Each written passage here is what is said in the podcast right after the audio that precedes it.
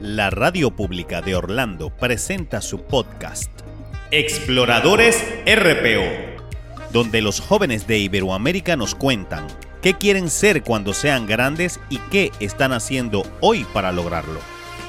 Visita nuestra página web www.rporadio.org. Presentó Arnaldo Molina de Ponle tu huella. Conduce Gilberto Alvarado.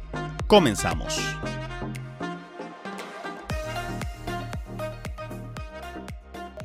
Hola, hola, ¿qué tal, amables oyentes de la Radio Pública de Orlando y de este su programa Exploradores RPO que irá hasta las 10 de la mañana aquí en el este de los Estados Unidos. Nos eh, complace muchísimo saludarlos desde nuestra casa, la www.supermega247.com. Hoy tendremos invitados especiales para tratar con eh, los chicos de Iberoamérica muchos, muchos de los cuales se encuentran en sintonía de manera silente, nos escuchan, no participan, pero están muy atentos no solamente al programa en directo y en vivo como lo estamos haciendo, sino luego en nuestras plataformas de YouTube, RPO Radio y en Twitter, Radio RPO. Bueno, el tema de hoy es cómo se la llevan nuestros jóvenes de Iberoamérica con la situación de tener padres separados, padres divorciados y por supuesto, qué tanto eso ha influido en sus vidas, en eh, lo que definen desde su escuela, desde su universidad, con qué quieren ser cuando sean grandes y qué están haciendo hoy para lograrlo. Me complace saludar a nuestros invitados especiales y quiero saludar en Ciudad de México a Juanita Silva Oviedo. Juanita, buenos días, bienvenida y gracias por estar con nosotros en este programa. ¿Cómo estás? Hola Gilberto, buenos días y buenos días eh, a la audiencia en general. Yo el día de hoy me encuentro muy agradecida por la invitación. La verdad eh, es que es un tema que sí me parece eh, muy importante pues resaltar, ¿no?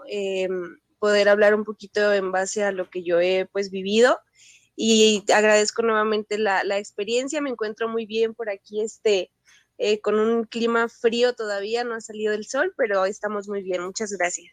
Gracias a ti, Juanita, por tomarte el tiempo. Una hora menos, ocho de la mañana con seis minutos en Ciudad de México.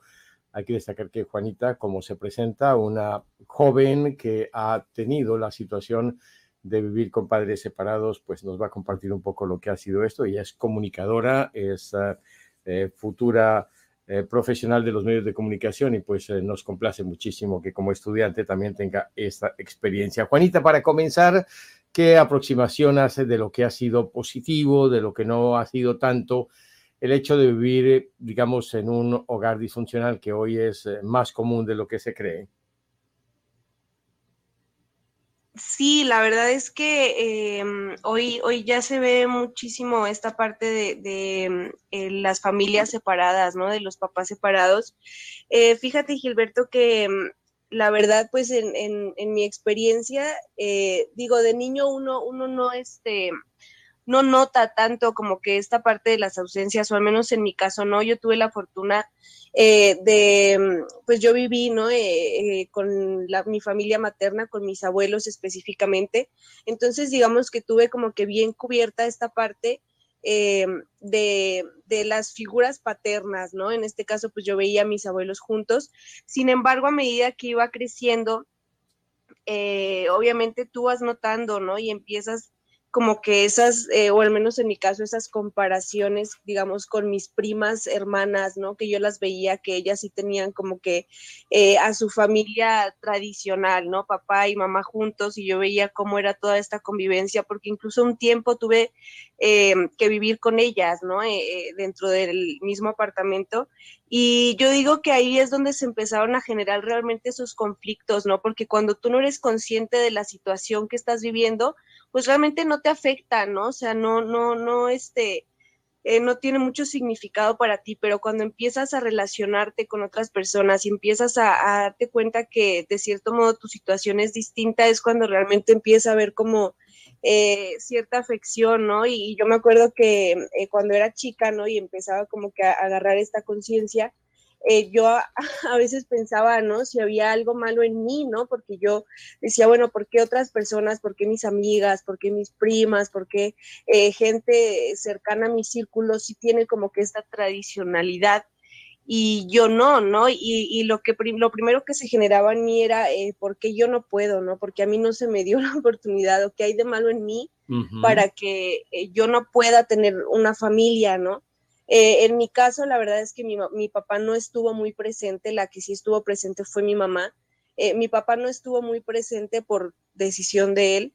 Em, y, la convivencia que yo llegaba a tener con él mucho o poca en un principio era porque mi madre me acercaba a él, ¿no? Eh, obviamente va pasando el tiempo y empiezo a crecer y, mm, y ya eh, eh, pues mi mamá ya no, ya no me acerca, ¿no? Porque ya empieza como que esta parte de si él quiere, pues lo va a hacer, ¿no? Él como padre, si tuviera la intención realmente de convivir con su hija, pues va a buscar el modo, ¿no? Porque yo siento que realmente nunca se le cerraron las puertas. Entonces, em, pues así fue como, como fui creciendo, ¿no? Em, ya, ya más grande, obviamente eh, sí se genera cierto rechazo, ya más en una adolescencia, hacia, hacia una figura paterna, ¿no? Y, yo sí reprochaba mucho esta parte de, de no le importo, ¿no? Y, y, y, no, este, y no estaba porque no quiere, ¿no? De hecho, eh, hace tres años, dos años y medio más o menos estuve eh, en un grupo de autoayuda donde justamente eh, se trataba esta parte, ¿no? Donde yo podía expresar esta parte, cosas que al día de hoy me es más fácil hablar, antes no. Y, y se pudo tratar esta parte de, de, del rechazo hacia un padre, ¿no? De, de hablar del perdón y de, de este tipo de situaciones o de pensamientos que yo tenía en una infancia que obviamente eh, en una edad adulta y en una adolescencia más que nada, pues me acarrearon muchas cosas, ¿no? Muchas inseguridades, eh, actitudes negativas hacia lo que yo hacía en mi vida y, este tipo de situaciones. Pues eh, gracias Juanita por plantear el tema, porque ya son varios los aspectos que ella ha tocado y lo vamos a seguir analizando con nuestros invitados especiales que presento a continuación. En unos segundos vuelvo contigo, Em, Juanita, tienes el micrófono abierto. Cuando quieras intervenir, hacer alguna pregunta, es bienvenida, ¿vale? Muchas gracias, Gilberto. A ti, Juanita. Bueno, quiero saludar a la doctora Fiorella Garacino. Ella está en Lima, Perú. Ella es psicóloga, es experta en muchísimas materias de educación y pues eh, nos complace mucho eh, darle la bienvenida. Doctora Garacino, bienvenida. ¿Cómo estás? ¿Cómo nos escuchas desde Lima? Buen día, Gilberto. Gracias por la invitación, a ti, a Paola. Eh, buenos días también a toda tu audiencia. Bien, bastante bien en Lima, igual que Juanita, aún con frío. Aquí la temperatura ha bajado muchísimo, pero bien, estamos, estamos bastante bien. Nos complace muchísimo que esté encantada de participar en este programa. ¿Qué ideas, qué aproximaciones se le presenta escuchando a Juanita y planteando el tema, el reto que los jóvenes tienen de afrontar su adolescencia, su crecimiento y desarrollo, pero en unas condiciones que quizás no era la de sus padres o la de sus abuelos, pero es la realidad de hoy, doctora. Gilberto, mira, yo les voy a compartir un poco mi experiencia. Yo soy madre separada, tengo una hija ya de 17, me separé cuando ella tenía 3. Em, de hecho, mi formación es en psicología, entonces utilicé un poco esas herramientas, ¿no? Ese conocimiento que tenía en psicología, en coaching infantil, un poco para ayudar a mi hija en este proceso y, en ese trayecto, ¿no? Entonces, sí, pues los, estudios te hablan siempre de que cuando hay ruptura en, la pareja, eh, pueden haber sensaciones de tristeza, de enojo en los chicos, o puede haber estrés, ¿no? Soledad, y es muy importante eso que Juanita mencionaba, ¿no? Que ella vivió con los abuelitos y que al vivir con el abuelito, pues tuvo esa figura paterna, ¿no? Em, entonces no sintió tanto en ese primer momento esta ausencia, digamos, por, por la ruptura de, de, pareja que hubo.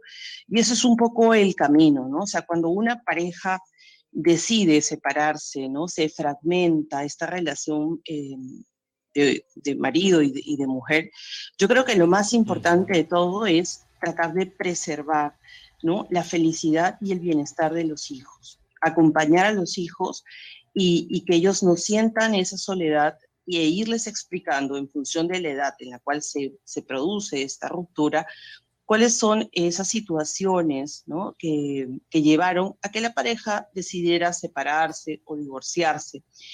Un poco para amortiguar estas sensaciones que luego pueden aparecer de yo soy el culpable de esta separación, porque los hijos jamás serán los culpables, ¿no? O sea, si una pareja se fragmenta, es porque algo no funcionó bien en la pareja, no se logró resolver, ¿no? También es cierto, ¿no? que por lo menos en, en, Iberoamérica, ¿no? cuando las parejas rompen, o sea, esta ruptura, son las madres las que se quedan al cuidado de los chicos o los chicos se quedan al cuidado de las madres. Entonces, aquí creo que también hay un punto bastante importante, ¿no? Que podríamos revisar y es cuál de las dos personas en esta pareja fue la que tomó la decisión de la separación. Porque quien peor la lleva es, eh, digamos, quien no tomó la decisión de, separarse, ¿no? Y si en este caso la decisión la toma el marido, ¿no? Y la madre queda muy lastimada o muy dañada, no va a tener la capacidad eh, psicológica, ¿no? la fuerza, digamos, para acompañar de la mejor manera a los chicos, ¿no? Entonces, sea como fuera, yo creo que quien se queda al cuidado de los niños tiene que seguir trabajando en su salud mental, en su fortaleza, dedicarse tiempo para que pueda justamente acompañar en el cambio a los niños, ¿no? Eh, procurar su bienestar, procurar su felicidad, entender que esta persona está en formación, está en formación su estructura y que muchas de las cosas que puedan vivir eh, en la infancia van a ser finalmente resultado de lo que este eh, niño absorbe, es una esponjita finalmente, y es lo que va a replicar en la adultez. Entonces, en mi caso particular, yo entendía que estas cosas podían sucederle a, mi hija y yo sí, desde un primer momento busqué acompañamiento psicológico, por ejemplo, para ella, ¿no? Para, que pudiera trabajar. Era muy chiquita, ¿no? Tenía tres años, ¿no? Pero para poder trabajar cualquier cosa que pudiese aparecer, si tristeza, si soledad, ¿no? Juanita mencionó algo también, ¿no? Y ella decía, cuando fui creciendo, me fui dando cuenta o fui comparando, ¿no? Que yo no tenía a mi papá y eh, mis primas o las compañeras en el colegio sí las tenía, ¿no? En mi caso, a pesar de la separación, eh, yo traté que el padre de María, bueno, de mi hija, estuviera siempre presente, ¿no? En cumpleaños, en la primera comunión, eh, en cualquier actividad que fuera del colegio, ¿no? Entonces yo mantuve una comunicación con él en ese sentido, pro el bienestar de mi hija. Entonces, eh, sí, nuestra relación, eh, digamos, de pareja se terminó, se cortó, pero eh, yo era un recordatorio para él, ¿no? Le decía, ya viene el cumpleaños, este, vamos a celebrar, ahora es la primera comunión, entonces siempre hice que estuviera presente para que justamente ella no sintiera que a pesar de que no vivíamos, a pesar de que él no era parte de la crianza, porque, ¿no? 24/7 yo criaba o sigo criando, no existieran estas, estas cosas, ¿no? Entonces, estos aspectos que en algún momento podrían salir, y porque también me preocupaba, porque sabía que iba a llegar en algún momento, em, el hecho de que ella hiciera pareja.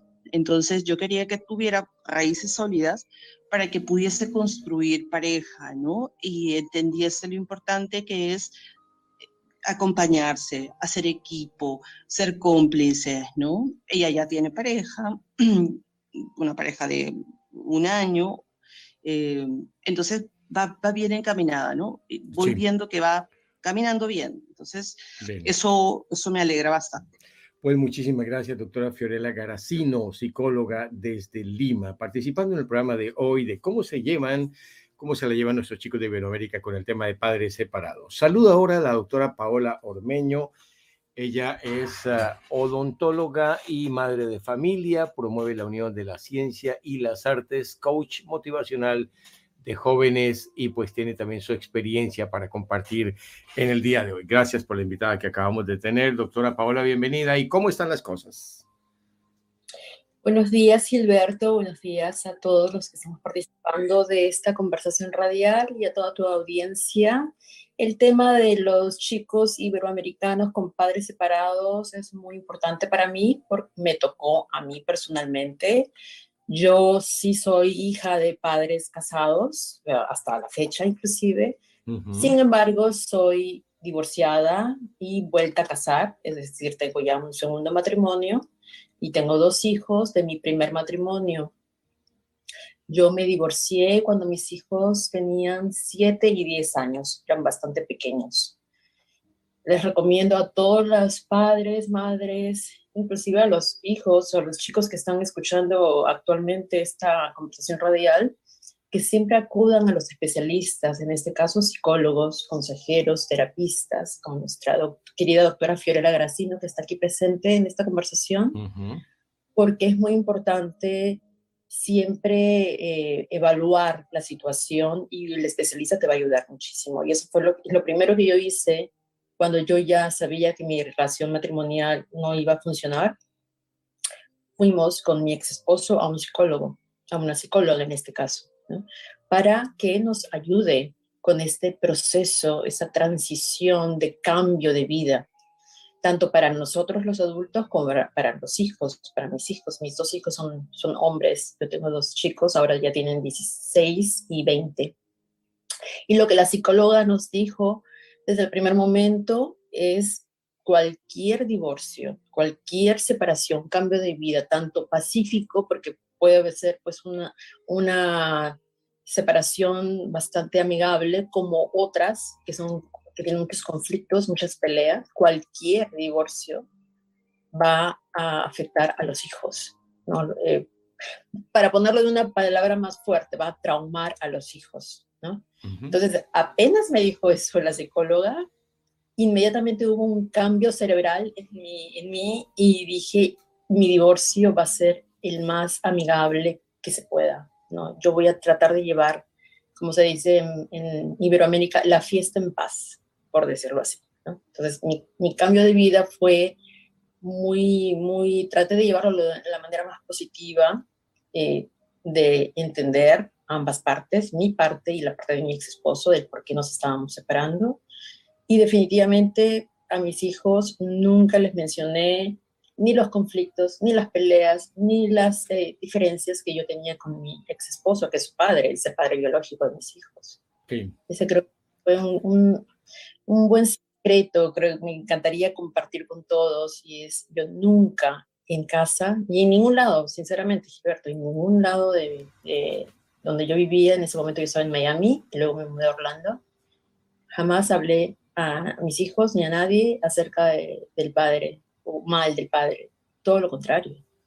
A partir de la separación comencé yo a prácticamente crear una imagen de padre eh, impresionante. Es decir, yo creé un héroe prácticamente del padre de mis hijos, para que veas esa, porque para mí es muy importante que los hijos crezcan amados, que ellos se sientan tanto por la madre como por el padre biológico, así no estén presentes porque inclusive el amor cambia, ¿correcto? O sea, el, amor va cambiando, va transformándose. Y hay muchos padres o madres que no están presentes, ya sea porque trabajan, están fuera del país. Por ejemplo, yo, eh, mi ex esposo es militar y nosotros somos diplomáticos y nos hemos mudado muchas veces de país. Mis hijos no han crecido con sus abuelos, ni, ni maternos ni paternos, porque nos hemos estado mudando muchas veces pero yo siempre les he hablado bien de toda la familia, de los padres, de los abuelos, de los tíos, con fotografías, con videos, siempre hablándoles de ellos. Y mis hijos han crecido, aunque no han tenido a sus familiares presentes, porque nos hemos mudado muchas veces de país, ellos quieren a sus familiares, porque el amor ha estado presente siempre, aunque no los han visto en persona. Y lo mismo sucedió con el padre biológico, mi ex esposo y yo cuando nos divorciamos, él se fue a otro estado yo me quedé en la Florida y él se fue a Virginia por trabajo. Muy bien. Entonces mis hijos, al, al divorciarnos, no solamente ha habido un cambio de vida en, en, legal, por decirlo así, también presencial. Ya el padre ya no estaba.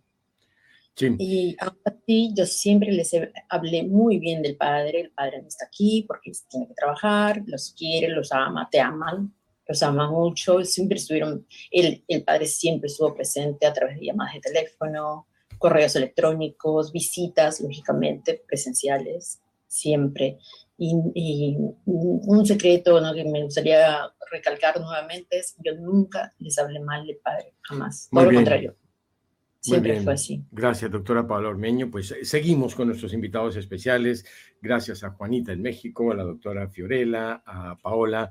Y ahora, pues han hablado las madres, han hablado, eh, por supuesto, los hijos. Eh, nuestro invitado que sigue a continuación, Hugo Munera García, es un padre que ha tenido la experiencia de compartir con su hijo separado, con su eh, madre, pero la relación también ha sido algo positivo. No has escuchado el testimonio de Juanita, Hugo, pero bueno, cuéntanos brevemente en principio qué, mm, digamos que, eh, consideraciones hace sobre esto de criar a un hijo cuando sus padres están separados. Bienvenido, Hugo es eh, periodista, escritor, es coach y es nuestro invitado en el día de hoy. Adelante, Hugo. Gilberto, buenos días, muchas gracias y un saludo para todos y todas las participantes y obviamente para, para nuestros oyentes. Pues mira, yo quisiera resaltar lo que, dice Paola, que, es básico. Yo como abogado en Colombia, pues participé siempre eh, eh, como representante de mujeres en procesos, por ejemplo, de divorcio, de violencia intrafamiliar. Y evidentemente, eh, mirando desde la barrera las situaciones de, de las separaciones, siempre digamos que a través de mi experiencia, que la contaré en un instante, lo que, lo que les quería dejar ver a esa pareja que estaba en este proceso es la importancia, por ejemplo, de lo que Paola decía, de, ella dice, creé un, digamos que una persona muy valiosa eh, en el padre, una imagen del padre a, mis hijos pues, después del divorcio. Y es que desafortunadamente eh, en estos procesos de divorcio muchas veces los padres por su ego, por sus situaciones, enseñan a sus hijos casi que a odiar a sus padres, dañan la imagen, hablan mal. Yo siempre en los procesos, digamos que procuré, procuré que, que se protegiera sobre todo a los niños, porque definitivamente, como, como ella lo dijo, lo dijo su psicóloga, o sea, el trauma que se genera en, un hijo, como el proceso de, divorcio de sus padres, es, es necesariamente algo que va a estar ahí. Yo también soy padre de, que hoy están con 57, eh, perdón, hijo de padres que tienen 57 años de casado, pero pues también soy un padre divorciado, tengo un hijo de padres divorciado. Entonces es importante lo que ella plantea de, de enfocarse en, en, los hijos, aún en ese momento tan difícil del divorcio. Como experiencia personal, pues les, quiero contar algo que, que, sucede, que sucedió con, con mi hijo y es precisamente eso de alguna manera lo que tanto la mamá de mi hijo como yo pusimos siempre como, como algo prioritario fue enfocarnos en el bienestar de él, en acompañarlo, en, estar ahí con él siempre. Hoy en día tenemos un grupo de WhatsApp, la mamá de mi hijo que se casó también nuevamente, tiene un matrimonio casi de 10 años, mi hijo y yo, y a veces conversamos una hora, hora y media, dos horas porque simplemente estamos en función de, nuestro hijo y así lo, lo siempre, desde que él tenía 15 años. Sin embargo, hay algo que, que quiero contar como, como anécdota. Él a los 16 años se fue, estando en Colombia, se fue a vivir a Cuba a estudiar, estuvo 5 años allá, pues viajaba todos los años a Colombia. Después llegó a Colombia y estudió en la Universidad Nacional de Colombia, de psicólogo, se graduó el año pasado. Entonces, por estar viajando de país, de un país a otro, nunca tuvo una relación estable de pareja. Entonces, eh, conversábamos mucho del tema y bueno, tenía que ver un poco con esas cosas, pero también con que él tenía, él cuando tenía 15 años nos dijo, no, papá, sepárense, ustedes se agreden mucho, se maltratan mucho, sepárense y tenga una vida tranquila. Llegamos, digamos que a una conclusión, una conversación hace más o menos unos seis meses, cuando estábamos hablando de eso, y él, y él manifestó que no tenía fe en la relación monogámica, en la relación de parejas estables, seguramente por algo que tenía en su interior de lo que vivió, como hijo de, de, un matrimonio que se explotó, a pesar de haber sido una relación que se veía muy bien delante del mundo.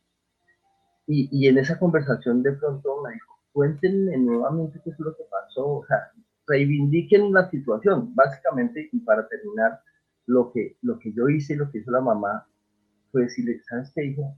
Definitivamente sí, terminamos separados, pero, pero lo ideal hubiera que, lo ideal en la vida es tener una relación estable, bonita, amorosa, y es una equivocación. No, no estamos para estar juntos, lo que sea que haya pasado, pero mira lo que hoy tenemos, una relación de padre, madre e hijo muy sana y muy bonita. Y como que eso hizo un clic en él y, y, digamos que está con una relación estable que, que, de pronto no, habría, no había podido tener porque no tenía fe en la estabilidad de una relación de pareja. Hoy está con una relación estable, puede que, puede que, puede que avance, puede que no, pero es muy feliz solamente desde el hecho de entender que eso que traía desde el momento de la separación de sus padres, pues era una mentira de, de la situación de pronto que no se había manejado y, que se puede ser feliz a pesar de ser hijo de unos padres separados y que se puede tener fe en una relación de pareja. Sí. Como, como coach ontológico tuve experiencias similares eh, con, con, algunas personas y, y, realmente pues hay conclusiones muy bonitas a pesar de lo duro que es una separación. Muy bien, Hugo. Muchísimas gracias. Vamos a seguir avanzando. El tiempo eh, camina muy rápido en la radio y quiero seguir presentando a nuestros eh, otros participantes que son guías permanentes del programa.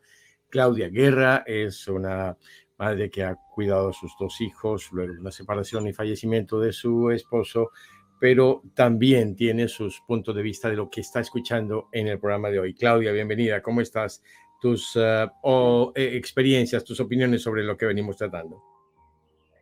Sí, muy buenos días. Gracias a todo el público en general, gracias a todos los invitados, especialmente a ti, Gilberto, que siempre nos das la oportunidad de llevar a estos jóvenes, a nuestros jóvenes, eh, muchas experiencias y abrirles este espacio para que ellos también compartan las experiencias que viven día a día. Pues en mi caso, en mi caso sí, como lo, como lo dijo Paola, como lo han dicho los demás, soy hija de unos padres que han conservado un matrimonio hasta el día de hoy, van para 50 años, y pues no tuve esa experiencia de tener vacíos en mi infancia porque pienso que una separación, un divorcio eh, una cancelación de, de, una, de una situación financiera, eh, de una situación familiar, qué pena, eh, deja vacíos y deja muchos sentimientos que se reflejan en los hijos más tarde. En mi caso, sí, personalmente soy separada, divorciada después de un matrimonio de 27 años, el cual me dejó un vacío muy, muy grande, pero que logré superarlo porque también pensaba en mis hijos, cómo iba a ser la manera de evitarle a ellos estos vacíos que me generaba a mí. Entonces, Mm, incluso suena gracioso, pero mis hijos fueron los que me llevaron al punto de tomar la decisión de separarme. Ahora ellos eh, viven tranquilos porque saben que, fue un ejemplo muy grande para ellos saber que unos padres quisieron por nuestro propio bienestar y por el bienestar de ellos eh, tomar una decisión que, que era inevitable.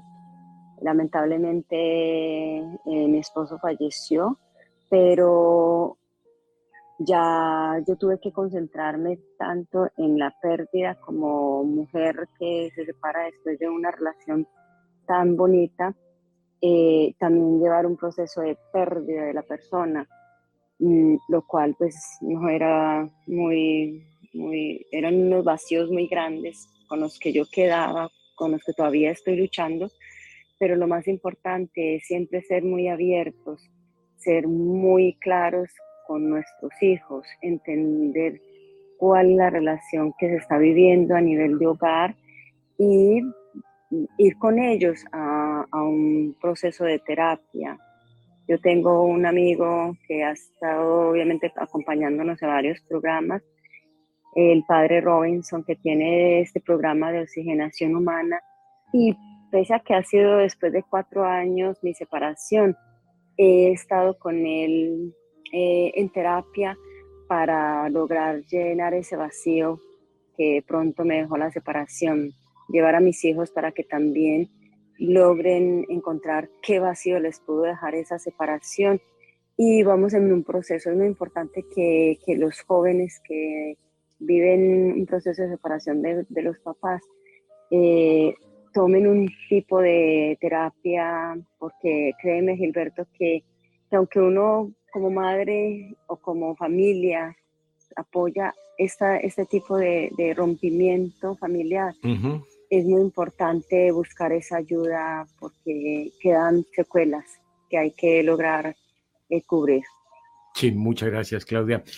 El eh, doctor J. García Pérez Español habla del divorcio en escritos que ha hecho y dice, el divorcio se ha instituido para los cónyuges, no para los padres. No existen ex hijos ni ex padres. Los esposos no se divorcian de sus hijos ni entre sí como padres o al menos no deberían hacerlo, y habla de unas diferencias entre divorcio colaborativo y divorcio destructivo. Saludo a Homero Daniel Rodríguez, él es un joven estudiante que nos eh, colabora permanentemente y nos gustaría desde tu perspectiva como estudiante, como hijo de padres que con los que estás junto a ellos, eh, las distintas miradas que hoy tenemos en este programa bien particular. Homero Daniel, bienvenido. Muchas gracias, Gilberto. Pues no, afortunadamente he tenido la oportunidad de tener ambos padres. Em, yo he sido tutor de física y de física durante tres años y también he tenido la oportunidad de conocer diferentes puntos de vista de muchísimos estudiantes, muchos de los cuales hoy considero amigos. Y quisiera hacer una pregunta, porque he visto repetido esto varias veces, eh, a la doctora Fiorella. ¿Qué se puede hacer, por ejemplo, un padre o una madre cuando el cónyuge entra en una discapacidad mental. Puede ser por demencia, puede ser por el abuso de las drogas o el alcohol. Y la relación con los hijos se vuelve dañina para los hijos. ¿Cuál sería la actitud o los pasos a seguir para la otra persona para protegerse a sí misma y a los hijos sin dañarlos psicológicamente y, para que salgan adelante? Muy bien, muchísimas gracias, Homero. Esa pregunta la vamos a dejar ahí en esperita para que la doctora eh, mm, Fiorella Garacino nos la responda en unos minutos porque vuelvo nuevamente con México a nuestra invitada especial, a Juanita Silva Oviedo. Juanita, eh, quizás en tu experiencia como hija en terapias, habías escuchado muchas, ah, a muchos profesionales, pero la de hoy ha sido una gama de muchas opiniones. ¿Qué te deja el saber que no estás sola, que ahora como madre vas a enfrentarte en ese segundo plano de padre con un hijo al que vas a querer arropar hasta el último de sus días. ¿Y qué reflexiones te genera todo lo que hemos escuchado hasta ahora? Juanita, en México. Gracias, Gilberto. Eh, sí, la verdad es que ahorita eh, yo escuchaba, ¿no? Eh, mencionaban que sí es bien importante esta parte del acompañamiento psicológico o ir a terapia. Yo recuerdo que de niña em, sí fui a terapia, la verdad, qué hablaba o, qué decía, pues no lo recuerdo, ¿no? Yo estaba muy chica, eh, pero como les comentaba en un principio, ¿no? Eh, tiene dos años y medio, tres más o menos que yo asisto, eh, no a un psicólogo como tal realmente, pero sí a un grupo de autoayuda donde yo pude por primera vez de manera consciente empezar a expresar todo este tipo de, pensamientos, ¿no? Referente a, a este tema y sí es algo bien importante, sí es, es, muy importante el poder hablarlo, el poder expresarlo, porque eh, a medida de que uno va hablando y expresando eh, sentimientos, pensamientos, emociones, eh, es una liberación que uno como ser humano realmente necesita experimentar, o al menos en mi caso, ¿no?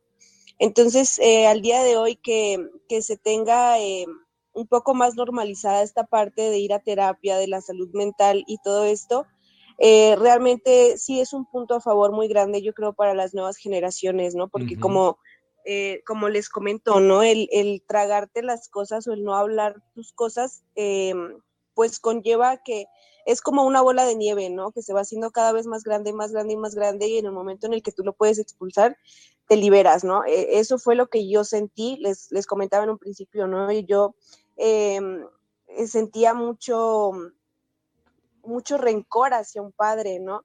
Eh, escuchaba, no recuerdo si era la doctora eh, Fiorella, creo que comentaba, eh, que es, bien importante no mezclar o no contaminar a los hijos de el por qué, o, sí, como que de las situaciones o las peleas que conllevan o que, o que em, arrinconan a los papás como que a esta situación de separación pero también siento que es importante porque yo recuerdo que yo no sabía el por qué, o sea, yo realmente no conocía eh, motivos, ¿no? Mis papás realmente eh, nunca estuvieron juntos, ¿no?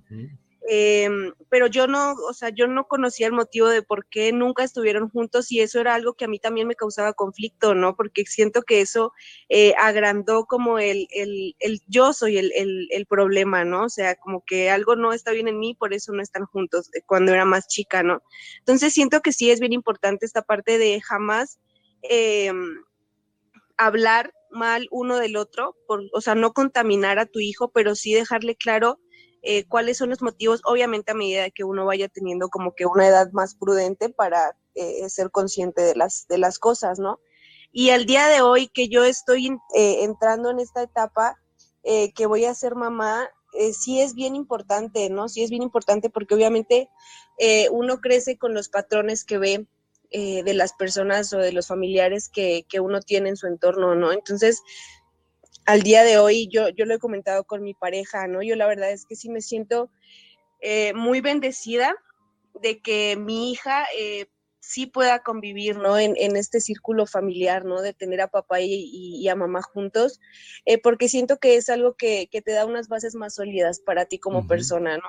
Efectivamente, uno crece con, con ciertos, este, traumas, ¿no? Al no tener a, a, una familia o a unos padres juntos, entonces, em, digamos que yo, yo tomo todo esto que yo viví de experiencia para cortar esos patrones, para cortar esas cadenas y, a lo mejor este, hacer las cosas un poquito diferentes, ¿no? Al, día de hoy y pues ya cuando mi hija vaya creciendo y toda esta situación. Sí, muchísimas gracias a Juanita Silva Oviedo, estudiante, y pues eh, el testimonio ya no solamente como hija que vivió todo el proceso de padres separados, sino también el futuro como mamá. Ahora sí voy a ir a Lima, Perú, porque a la doctora Fiolera Garacino se le hizo un interrogante interesante de parte de nuestros eh, guías, y es qué pasa eh, en, forma muy precisa, particular, cuando existen algunas deficiencias mentales de uno de los dos padres y se produce esta separación. Doctora Fiorella. Gracias, Gilberto. Respondiendo entonces a la consulta que estaba compartiendo Homero. Mira, Homero, eh, todo va a depender eh, del momento en el que se produzca esta separación, ¿no? Si el niño es muy pequeño, entre, no sé, los 0 y los 5, 6 años, probablemente no se da cuenta de muchas cosas. Entonces, el padre o la madre eh, que se encuentra en mejores condiciones puede tomar las decisiones. ¿no? El mayor impacto creo que se da cuando los niños empiezan a tener de 7 a 14 años y están pasando por este proceso de preadolescencia, adolescencia, ya son mucho más conscientes de las cosas. Pero em, en todo caso, si hay una persona em, que no tiene una buena salud mental, definitivamente relacionamiento con ella eh, va a impactar y no de manera positiva en los chicos, ¿no? Uno puede hacerse cargo de ambas cosas, ¿no? Si, si la persona necesita ir a un tratamiento, entonces colaborar y hacer que siga este tratamiento. Y si la persona no desea o no quiere, eh, y, y esto va a traer repercusión o situaciones conflictivas para los chicos, definitivamente hay que proceder a una separación y aislarlo, ¿no? Ya sabemos que cuando hay temas de drogas es bastante complejo, ¿no? Porque puede haber abuso físico, no solo el emocional, y entonces como padre o como madre necesitamos siempre velar por el bienestar de los chicos, ¿no? Eh, por el bienestar físico, por el bienestar emocional, si fuera mi caso y a mí me tocase una pareja con esas características o esas condiciones, definitivamente sacaría a mis hijos de ese entorno, ¿no? Para procurar su bienestar. Sí, muchísimas gracias. Ah, Sin abandonar eh, probablemente a la, a la, pareja o a, quien va a ser el, la expareja, ¿no?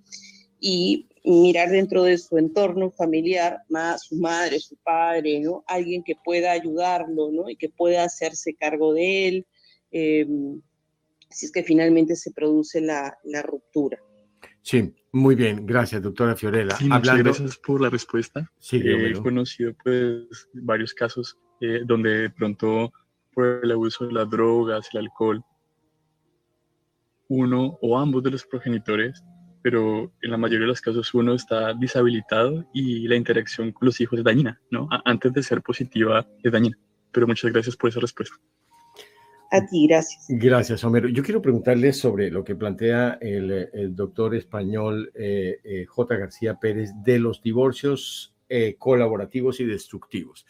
A decir verdad, muchas de las experiencias, y no todas, han sido encaminadas a trabajar esa parte positiva y ahí están los resultados en los hijos de cada uno de los padres, en los mismos hijos que han visto la posibilidad de superarlo a través de la ayuda profesional pero yo quiero eh, preguntarles cuáles son sus recomendaciones desde su mirada eh, de cómo hacer que estos ah, divorcios destructivos, que en muchos de los casos, por distintas circunstancias educativas, sociales, eh, de carácter de locación donde viven estos padres y cuyo comportamiento afecta de manera muy destructiva y tal vez ellos sin darse cuenta piensan que entre más cada uno piense ganar su parte, eh, lo de los hijos no va a ser tan importante.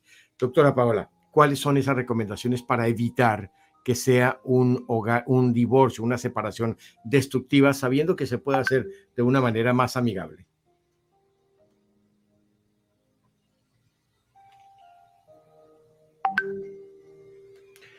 No sé si, ah, no sé si.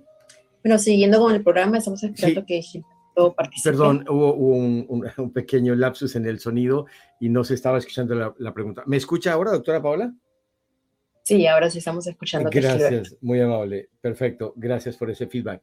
El eh, doctor decía, para repetir brevemente la introducción, J. García Pérez, habla de el divorcio colaborativo y, y, destructivo, estas separaciones que tienen efectos negativos. En esencia, muchas de las experiencias que hemos escuchado esta mañana han sido más ligadas a la parte de haber aprendido a llevársela mejor para beneficio de los chicos, no para mantener quién de la pareja va a ganar ese, ese conflicto. Mi pregunta para, ello, para ustedes, los invitados, es cómo y de qué manera, eh, de manera muy breve y puntual, una pareja puede hacer que su separación no sea destructiva y en medio de lo destructiva que ha sido, pueda eh, ser positiva encaminándose en los hijos. Doctora Paola.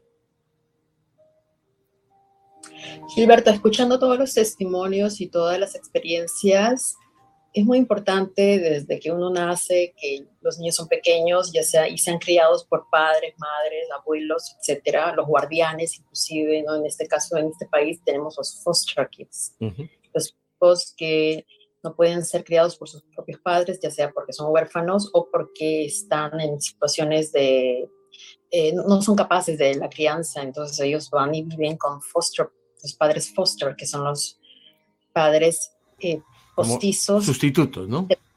Sustitutos, sí. Es muy importante a los niños crearles el amor propio, porque eso es lo primero también que yo les dije a mis hijos una vez que yo me separé de su padre, y les reforcé muchísimo el amor propio a mis hijos, que ellos, sus mejores compañeros, sus mejores amores en la vida iban, iban a ser ellos mismos. Porque es muy importante que ellos crezcan con este amor propio y no se sientan esos vacíos, no se sientan solos, no se sientan abandonados.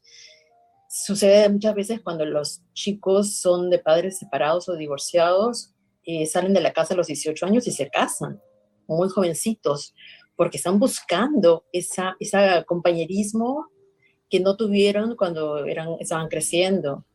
Por lo tanto, es muy importante que ellos crezcan amándose a ellos mismos primero, acompañándose ellos mismos primero, para que se sientan completos. ¿no? Cuando crezcan, salgan de la casa a los 18 años, se sientan seguros de ellos mismos y no tengan que ir a buscar un amor que no tuvieron cuando eran pequeños, por ejemplo, ¿no? Entonces, el amor propio es muy importante y siempre busquen a sus terapistas, a sus psicólogos. Mis hijos, eh, yo, bueno, los llevé al psicólogo cuando me divorcié, a ellos se tenían 7 y 10 años y luego regresamos con el psicólogo en la adolescencia. A los 14, 15 años los volví a llevar porque siempre, permanentemente, siempre es bueno un refuerzo, una ayuda que un psicólogo te pueda dar, ¿no? Y, sirvió muchísimo. Claro. Gracias. Gracias, a Paola, eh, a eh, nuestro invitado, al escritor, al periodista, al coach ontológico Hugo Múnera cómo evitar y estos hogares que se han eh, derivado por la parte del conflicto, por hacer un divorcio destructivo, cómo en medio de esa circunstancia ayudar. ¿Qué sugieres? Gilberto, yo, yo pienso que todas las relaciones definitivamente son, son entre seres humanos. Y pienso que, por ejemplo, como abogado, eh, uno debe tener como una responsabilidad en ese, en ese sentido y es brindar lo posible pues, desde, el exterior, desde una asesoría legal, eh, invitarlos a, que le den, digamos, el mejor manejo posible a lo más importante de una relación y es pues el bienestar emocional de, sus hijos.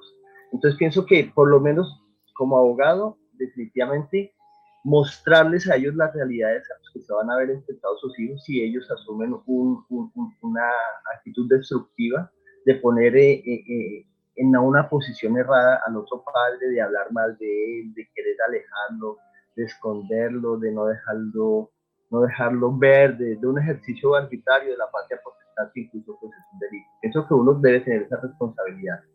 Y definitivamente, pues no sé, invitar a que, que, que esa relación entre seres humanos el, el, ser humano más frágil es el hijo y obviamente el más pequeño pues, es más frágil es que, sea, que se sea responsable y asumir ese rol incluso de, de separarse, divorciarse, pensando en la función de un ser humano que está en construcción y que, que, merece pues todo el amor, como, lo, como bien lo decían ahí, generar en esos hijos la autoestima y el amor como, como un sendero de vida, tiene que ser importante. Muchas veces y muchas, demasiadas veces no pasa, pero pues digamos que no podemos perder la fe en, los humanos y, y, creo que esa es la manera Gilberto, invitar a, todas las personas que están en ese proceso que pongan por encima de todo el bienestar emocional de, de, de unas personas en formación, que al fin y al cabo todos siempre estamos en formación y en proceso de cambio, pero pues nuestros hijos merecen más esa, esa atención. Va a valer la pena al final. Muchas gracias, Hugo Munera. Claudia Guerra, madre de familia, desde tu deseo como madre, ¿qué decirle a estos padres que están todavía en ese conflicto personal de decir, eh, los hijos son importantes, pero más importante es saber que yo voy a ganar en esta batalla. Bueno, yo creo que aquí lo más importante es no quién va a ganar, sino quién es el que realmente va a perder eh, en esa batalla que se genera cuando se encuentra un proceso de separación. Aquí realmente los que llevan, mm, digamos, parte de las consecuencias son los hijos, entonces Em, siempre debemos de, estar pensando en cómo eh, llevar este proceso de la mejor manera posible. Hay muchas veces que, hasta la parte económica entra a ser un, papel demasiado importante eh, en este tipo de, de, quebramiento, de rompimiento de la relación. Aquí yo creo que lo más importante es evaluar mm, tanto el aspecto económico, sí cómo va a ser a partir del momento en que ya se toma la decisión, pero más que todo el cómo se va a llevar el proceso interno para cada uno de los hijos, porque todos los hijos son diferentes y toman diferente este proceso. Entonces, aquí no es quién gana, quién pierde, aquí realmente hay que pensar es cómo llevar adelante el proceso sin lastimar eh, a los hijos sin lastimarse también al resto de la familia, porque créeme que es todo un conjunto completo. Eh, en mi caso, recuerdo que mi mamá eh, se sentía un poquito frustrada de saber que mm, de pronto luchamos mucho por conservar el, el hogar, pero mm, yo vi cómo mi mamá también sufría y, lloraba y me pedía que, que logra, que, que siguiera todavía luchando por esa relación.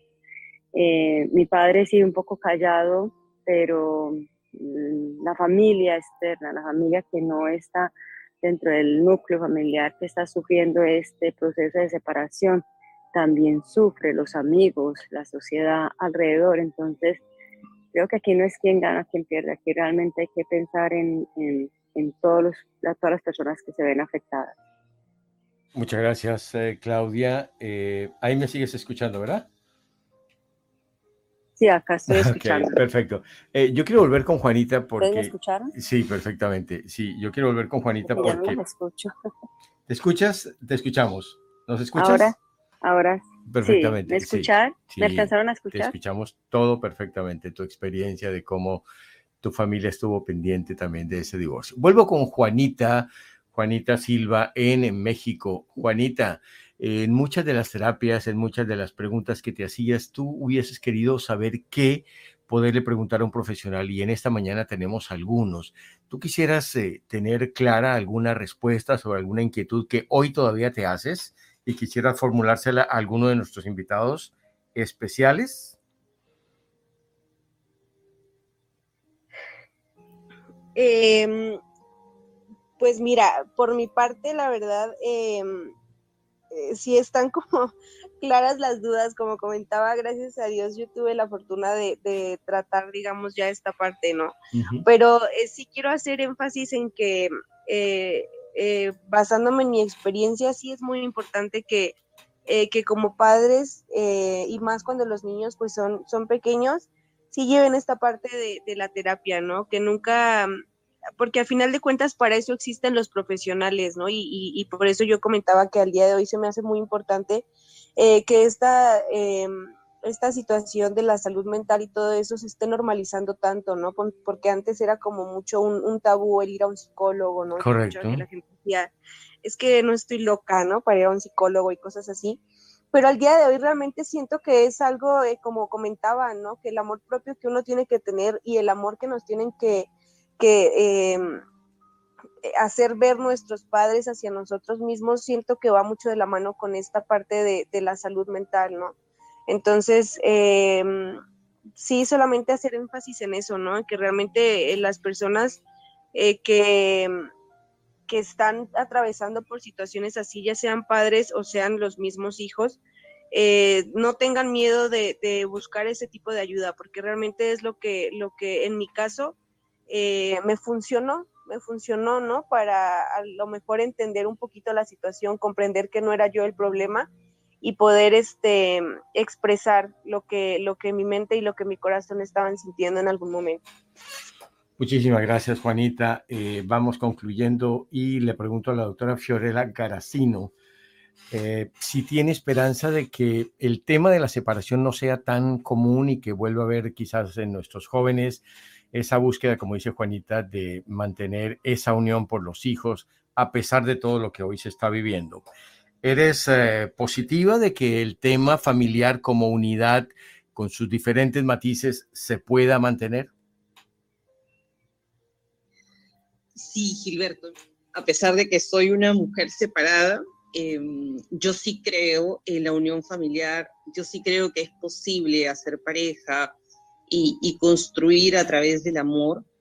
Y creo que es muy importante que las escuelas no solamente brinden cierta formación en matemática, en lengua y en idiomas, sino que desde muy chiquitos eh, se inserten temas de psicología.